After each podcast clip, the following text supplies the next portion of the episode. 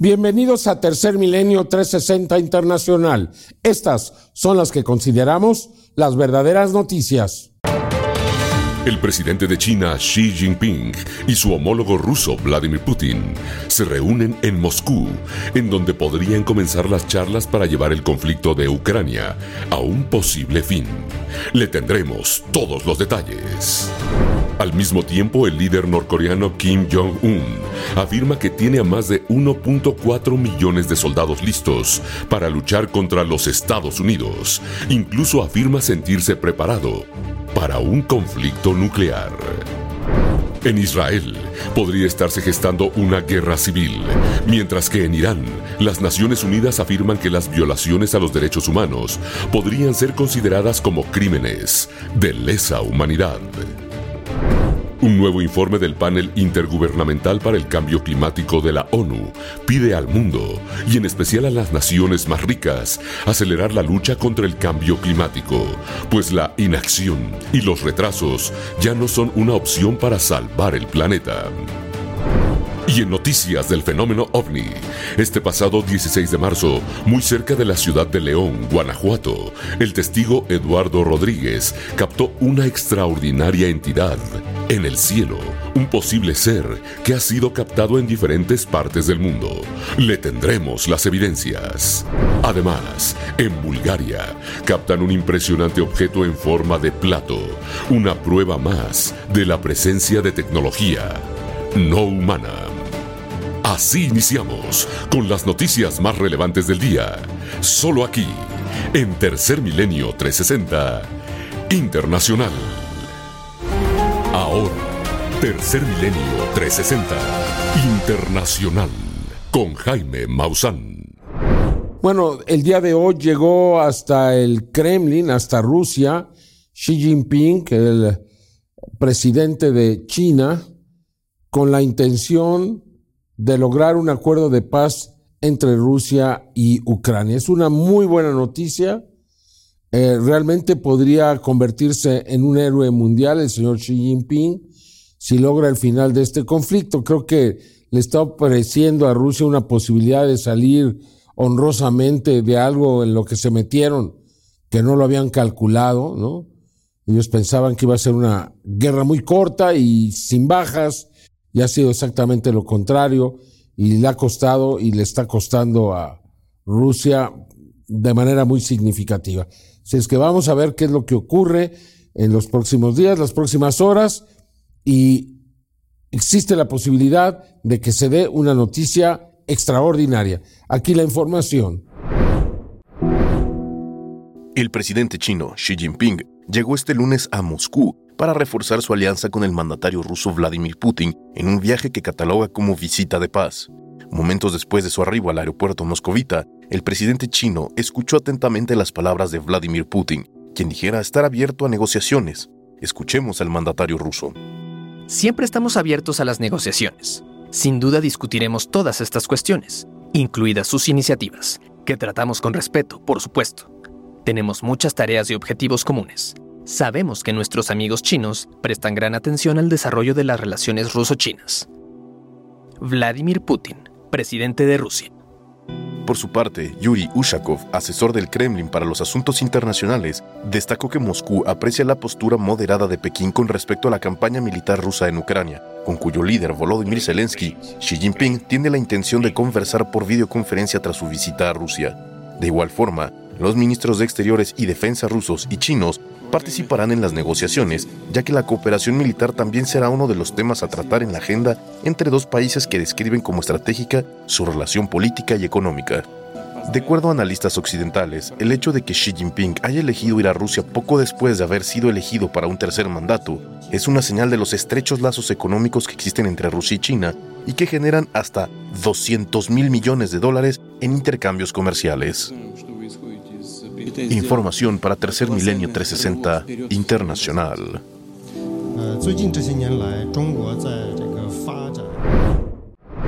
Kim Jong-un, el eh, dictador de Corea del Norte, sigue amagando a Corea del Sur y a los Estados Unidos con iniciar una guerra nuclear.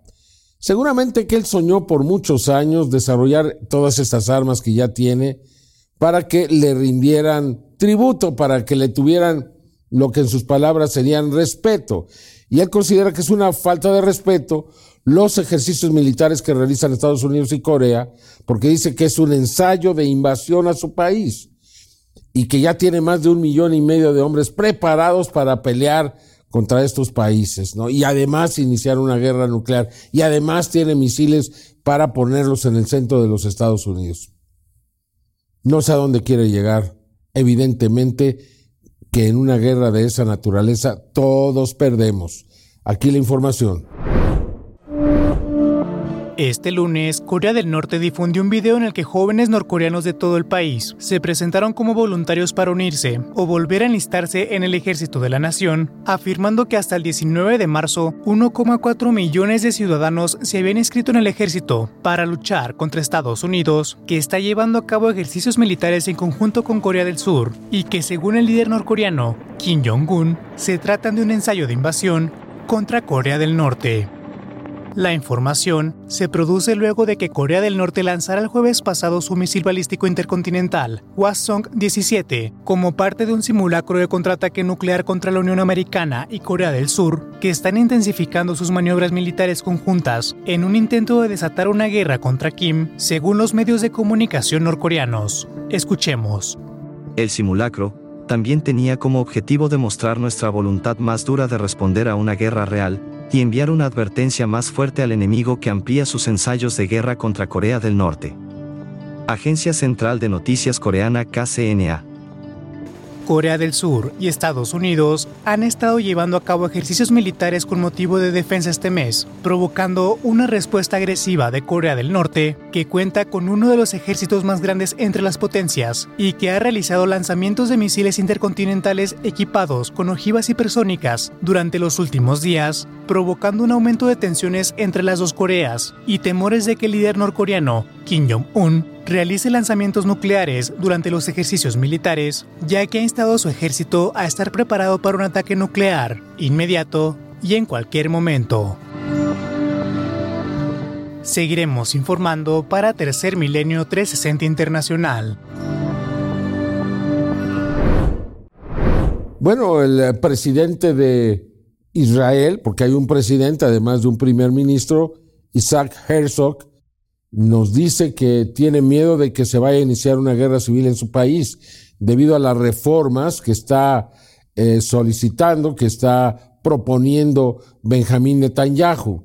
Con estas reformas, pues él controlaría la corte y entonces controlaría pues cualquier proceso democrático que haya en ese país. Y ya el presidente Biden le pidió a Netanyahu esta mañana que pues eh, trate de ajustar esto a la democracia y que no quiera pues controlar las elecciones allá en Israel. Al menos es alguna de, la, de las propuestas que se están haciendo, mientras que la lucha contra los palestinos sigue creciendo, la situación de tensión es enorme en Israel en estos momentos. Aquí la información.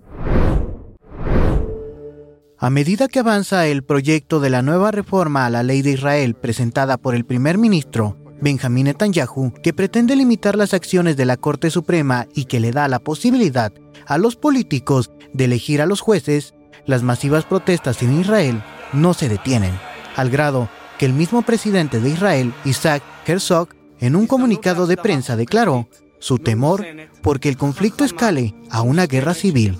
Escuchemos. Quienes piensen que una verdadera guerra civil, donde estaría en juego la vida humana es una frontera a la que no llegaremos, no tiene idea, específicamente ahora en los 75 años del Estado de Israel. Una guerra civil es una línea roja, no dejaré que suceda a toda costa y en todos los sentidos. Una posible guerra civil parece no importarle a Netanyahu, que pese a las masivas protestas pisa el acelerador para lograr la aprobación de las nuevas reformas a la ley de Israel hecho que tanto a los partidos opositores en Israel como a la comunidad internacional ha causado indignación y una gran preocupación. Así lo manifestó Yair Lapid, líder de la oposición de Israel. Si se aprueba esta ley, Israel deja de ser un Estado democrático. No permitiremos que esto suceda. Cientos de miles de patriotas israelíes seguirán saliendo a la calle, seguiremos luchando aquí en Israel, no permitiremos que esto suceda.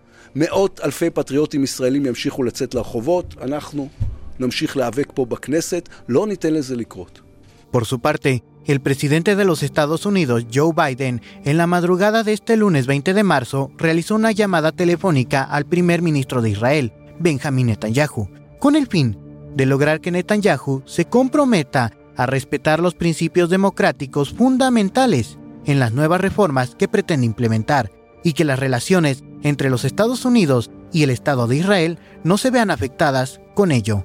Escuchemos. La creencia en los valores democráticos siempre han sido, y deben ser, un sello distintivo de la relación entre Estados Unidos e Israel. Reitero que las sociedades democráticas se fortalecen con controles y equilibrios reales y los cambios a la ley deben buscarse con el apoyo popular. Joe Biden, presidente de los Estados Unidos. A pesar de la llamada del presidente Joe Biden, el gabinete de Benjamin Netanyahu ha presentado una nueva propuesta de reforma en la que la coalición de extrema derecha de Israel tendría la facilidad de elegir al menos a dos jueces del Tribunal Supremo, reforma que de ser aprobada estallaría en una guerra violenta entre manifestantes y el gobierno de Israel. Eso sin mencionar que Palestina también ha unido facciones para hacerle frente a las fuerzas militares de Israel, lo que significa que el conflicto en Israel podría escalar a una guerra de niveles históricos. Esto a semanas de la celebración de la Pascua judía.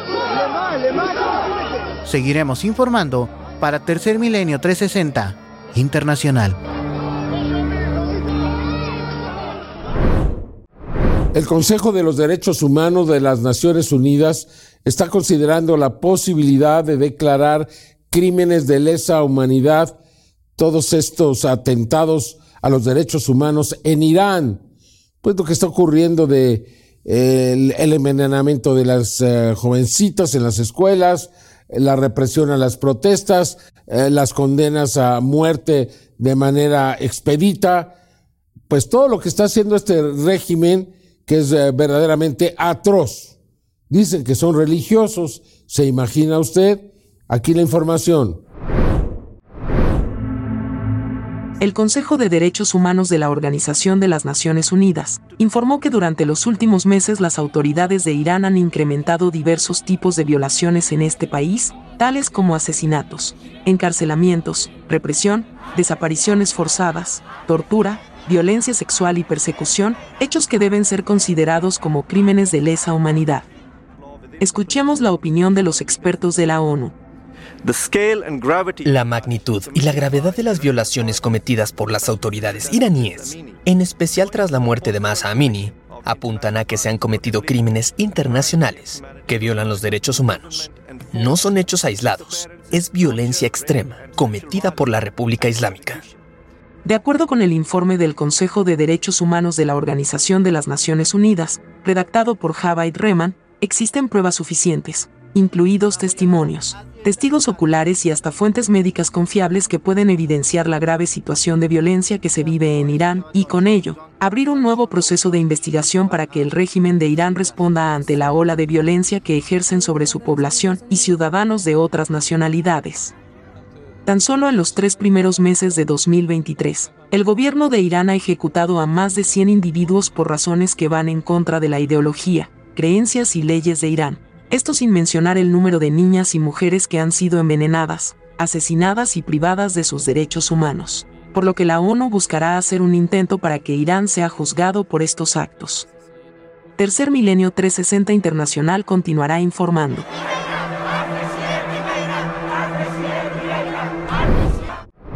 Bueno, y hoy se cumplen 20 años del inicio de la guerra de Irak, una guerra sin sentido, una guerra que fue llevada a cabo con propósitos muy oscuros por los Estados Unidos en Irak. Sí había que quitar del medio a Saddam Hussein, que era un represor, era un hombre malo, un hombre que eliminó a todos sus enemigos políticos, más bien los mató a todos. O sea, realmente, y además tenía toda la intención de desarrollar armas nucleares y grandes cañones, etcétera. ¿Recuerda usted? Pero esto no justificaba que se acabara con un país como se hizo con Irak. La verdad es la verdad. Aquí la información.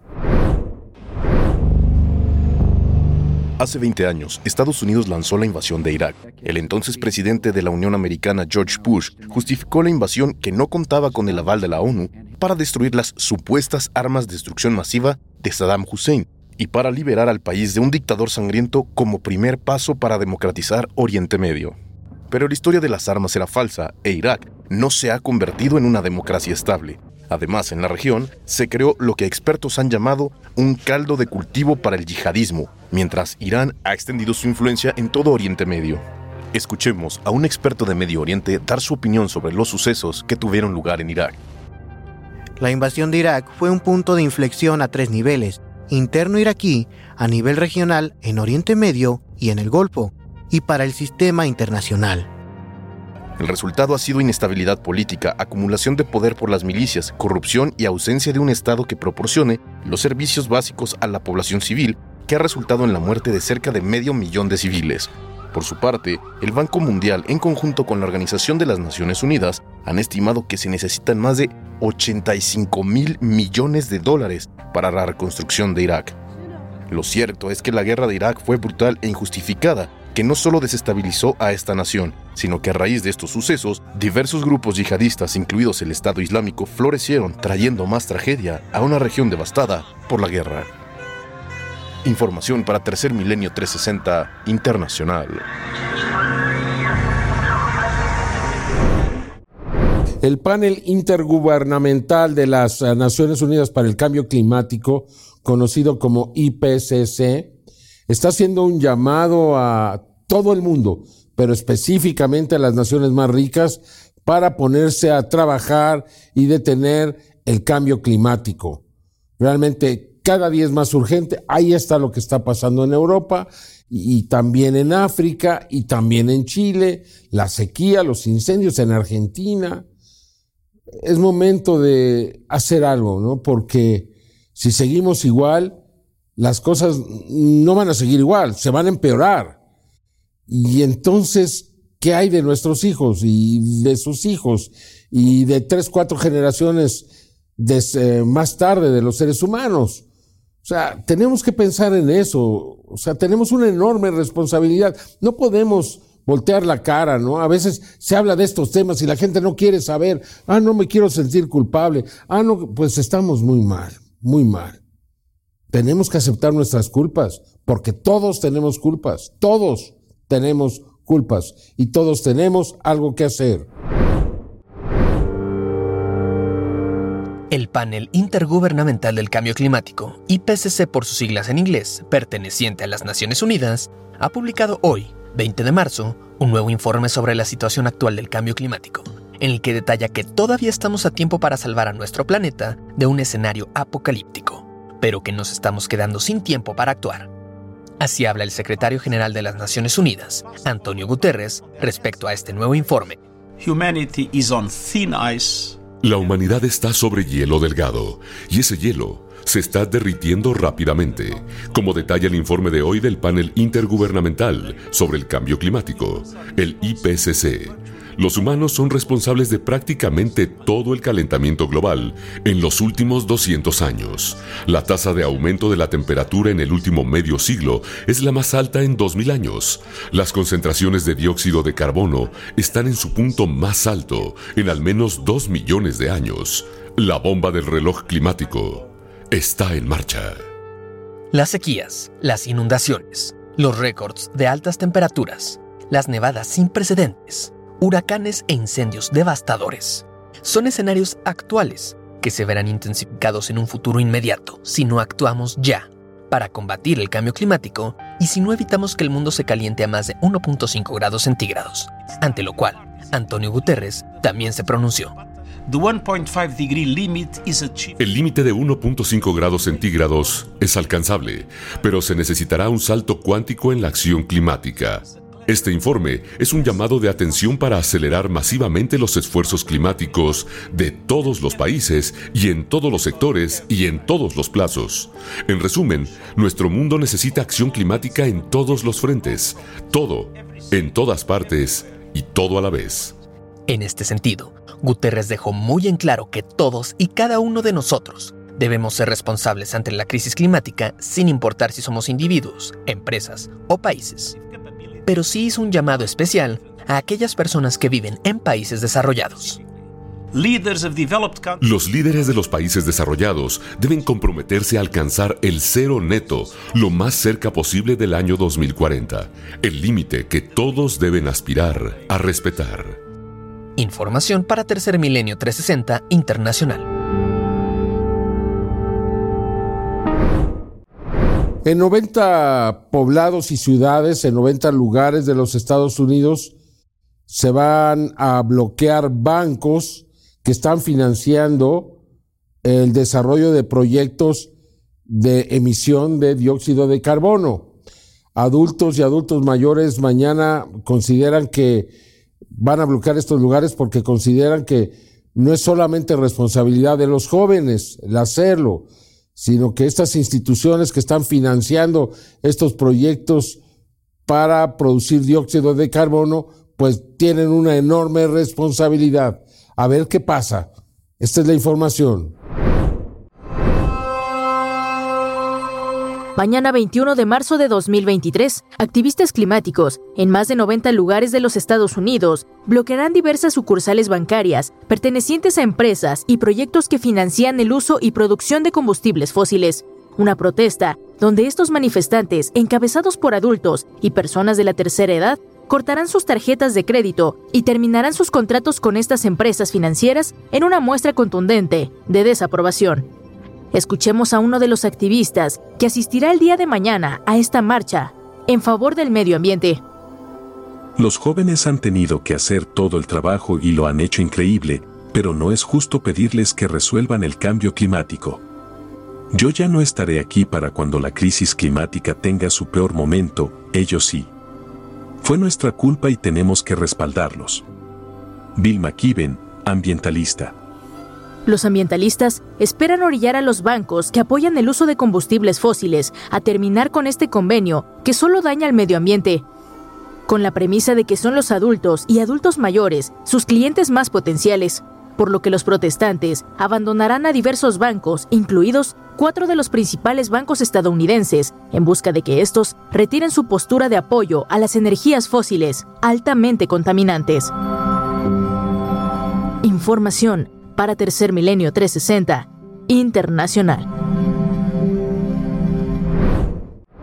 Bueno, en Australia, en el río Darling, en Nueva Gales del Sur, se registró la muerte de cientos de miles de peces. No sabemos cuántos, pues todo el río estaba lleno de estos peces. Supuestamente el calor afectó la cantidad de oxígeno en el agua y murieron asfixiados, es decir, unas eh, víctimas más del calentamiento global. Aquí le presento las imágenes y el reporte. El río Darling en el poblado de Nueva Gales del Sur es el segundo río más grande de Australia y en él se ha registrado kilómetros de peces muertos, tal y como podemos observar en el siguiente video.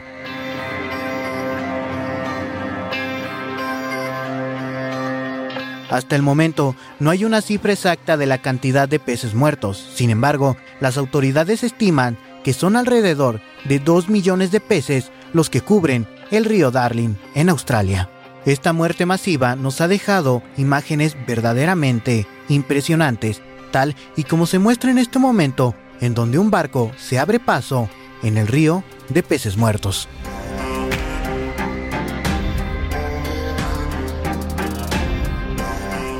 Y de acuerdo con las primeras investigaciones por parte del gobierno de Nueva Gales del Sur, apuntan a que la muerte masiva de estos peces se debe al aumento en las temperaturas lo que provocó que el río Darling se calentara tanto, causando que los niveles de oxígeno disminuyeran y con ello la muerte de millones de peces. Escuchemos aquí las declaraciones. El tiempo cálido actual en la región exacerba la hipoxia, dado que el agua caliente contiene menos oxígeno que el agua fría, y los peces necesitan más oxígeno a temperaturas más altas. Gobierno de Nueva Gales del Sur. Este evento no es el primero en registrarse en la zona. Tanto en 2018 como en 2019 se tiene conocimiento que al menos un millón de peces murieron debido a las sequías y al brote de algas tóxicas, lo que es una muestra clara que el ser humano podría llevar al planeta a un punto de no retorno si es que continúa contaminando al medio ambiente. Información para Tercer Milenio 360 Internacional. Sigue temblando en el mundo. Ahora fue al sur de Ecuador, norte de Perú. Se presentó un sismo. Hasta el momento hay más de 15 muertos, destrucción de algunas edificaciones y una situación difícil. Sismos eh, de relativa intensidad que, pues desafortunadamente, causaron pánico entre la población y, y toda esta destrucción y muerte. Aquí la información. Un fuerte terremoto sacudió el sábado el sur de Ecuador y el norte de Perú, causando la muerte de al menos 15 personas y dejando cientos de heridos, mientras otros quedaron atrapados bajo los edificios derrumbados y sus hogares.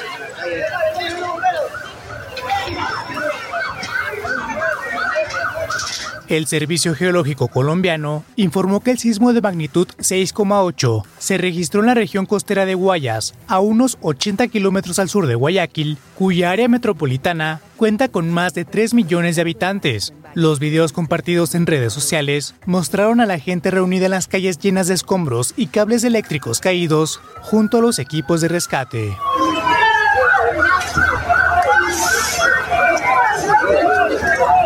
Lamentablemente, una de las víctimas mortales fue la pasajera de un vehículo que fue aplastado por los escombros de una casa en la comunidad andina de Cuenca, según los informes. Además, el terremoto también se sintió en Perú, desde su frontera norte con Ecuador hasta la costa central del Pacífico, sin embargo no ha habido informes de víctimas mortales. Información para Tercer Milenio 360 Internacional. Parece increíble que la situación tan extrema que viven los elefantes, pues no sea reconocida por los pobladores de las zonas. Eh, se decomisaron en Vietnam siete toneladas de marfil, de colmillos de elefante. Cuando ya hay tan pocos, pues resulta absurdo lo que están haciendo estos cazadores clandestinos, que los matan para quitarle los eh, colmillos. No hay de otra manera de hacerlo y desafortunadamente esto quiere decir que aún hay personas que están dispuestas a comprar marfil. Está en nosotros no hacerlo. Si lo hacemos, estamos promoviendo la muerte de estos elefantes. Aquí le presento la información. Este lunes, las autoridades de Vietnam decomisaron 7 toneladas de marfil, las cuales iban a ser comercializadas de manera ilegal. Este cargamento provenía de Angola, África, y se ha convertido en una de las mayores incautaciones de productos de vida silvestre en los últimos años. La carga había transitado a través de Singapur y fue hallada por personal de aduanas de la ciudad de Haiphong, quienes declararon que el marfil iba escondido en un contenedor que supuestamente transportaba cacahuates. Este hallazgo se liga a una incautación realizada el pasado mes de febrero donde encontraron 600 kilogramos de marfil africano en el puerto de Lach Huyen, donde un hombre responsable del cargamento fue condenado a 13 años de prisión por traficar partes de animales en peligro de extinción, como el rinoceronte, pangolín y tigres. Cabe mencionar que el comercio de marfil es ilegal en Vietnam, pero sigue siendo uno de los delitos predominantes sin embargo, la condena es un primer paso para romper la red de suministro del comercio de fauna salvaje. Información para Tercer Milenio 360 Internacional. Ryan Graves, quien es eh, o fue piloto más bien de la Marina de los Estados Unidos y ha hecho declaraciones de que él veía a los objetos voladores no identificados o UAPs, si usted quiere, todos los días y así se lo declaró al programa 60 Minutos, que los veía todos los días. Bueno, ahora está pidiendo que el gobierno de los Estados Unidos investigue el tema. También está conformando una sociedad de pilotos que reporten los avistamientos que ellos conozcan o sepan de otros que los enfrentaron, que los conocieron otros pilotos, para poder hacer eh, pues eh, una propuesta más clara en cuanto a esta visita que estamos teniendo en nuestro mundo. Le presento la información. El expiloto de la Marina Brian Graves, testigo de un incidente ovni, solicitó al Congreso de los Estados Unidos que investigue a los fenómenos aéreos anómalos durante una reciente entrevista con la cadena de noticias Fox.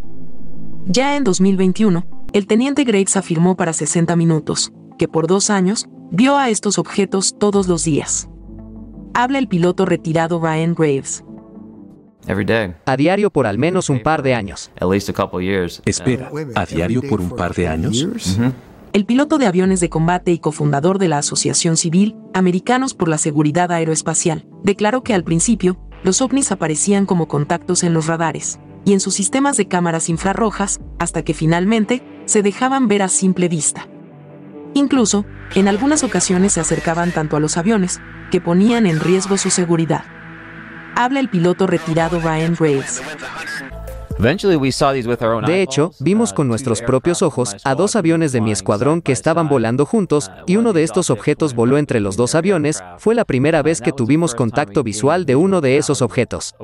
Y un piloto lo describió como un cubo gris oscuro o negro dentro de una esfera transparente. De acuerdo con Graves, numerosos pilotos se han encontrado con esos misteriosos objetos afectando su carrera, ya que no se sienten seguros al contar sus experiencias.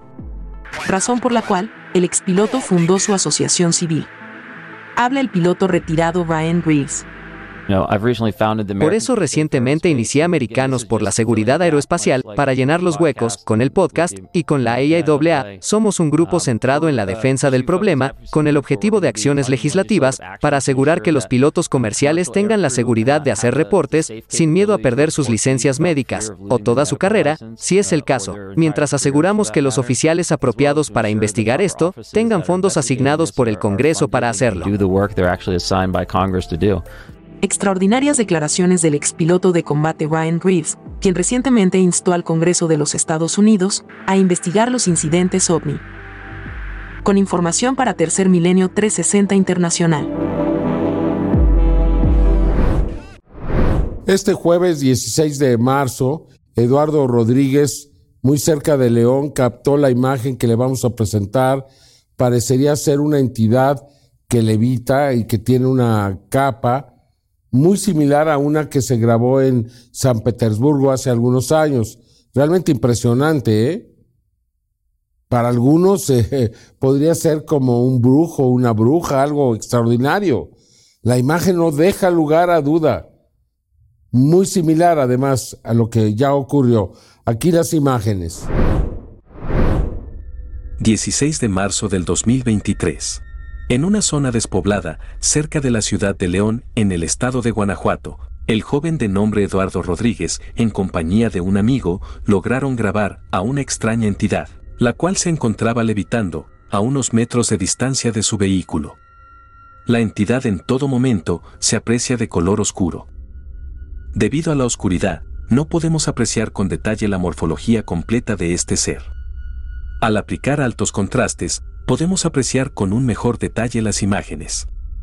Con filtros especiales, por medio de la llamada inteligencia artificial, el Departamento Digital de Tercer Milenio logró resaltar con mayor detalle y calidad las características de esta entidad. En las tomas congeladas que logramos extraer del video, podemos apreciar su extraña forma. Si lo comparamos con la entidad registrada en la población de San Petersburgo, en Rusia en el año 2014, nos daremos cuenta de que es similar. Una entidad con una especie de túnica de color oscuro, la cual fue grabada a plena luz del día. Incluso fue comparada con los monjes ortodoxos de Rusia, quienes utilizan precisamente una túnica de color oscuro para cubrirse. Pero esta entidad se encuentra levitando en el cielo, sobre la ciudad, algo que evidentemente es extraordinario. Si comparamos las imágenes, podemos darnos cuenta de que presentan grandes similitudes. Ahora en México se obtiene una grabación muy clara de este tipo de entidades, la cual se encontraba muy cerca de los testigos. ¿De qué se puede tratar? Quizás usted tenga la mejor respuesta. Información para Tercer Milenio 360 Internacional.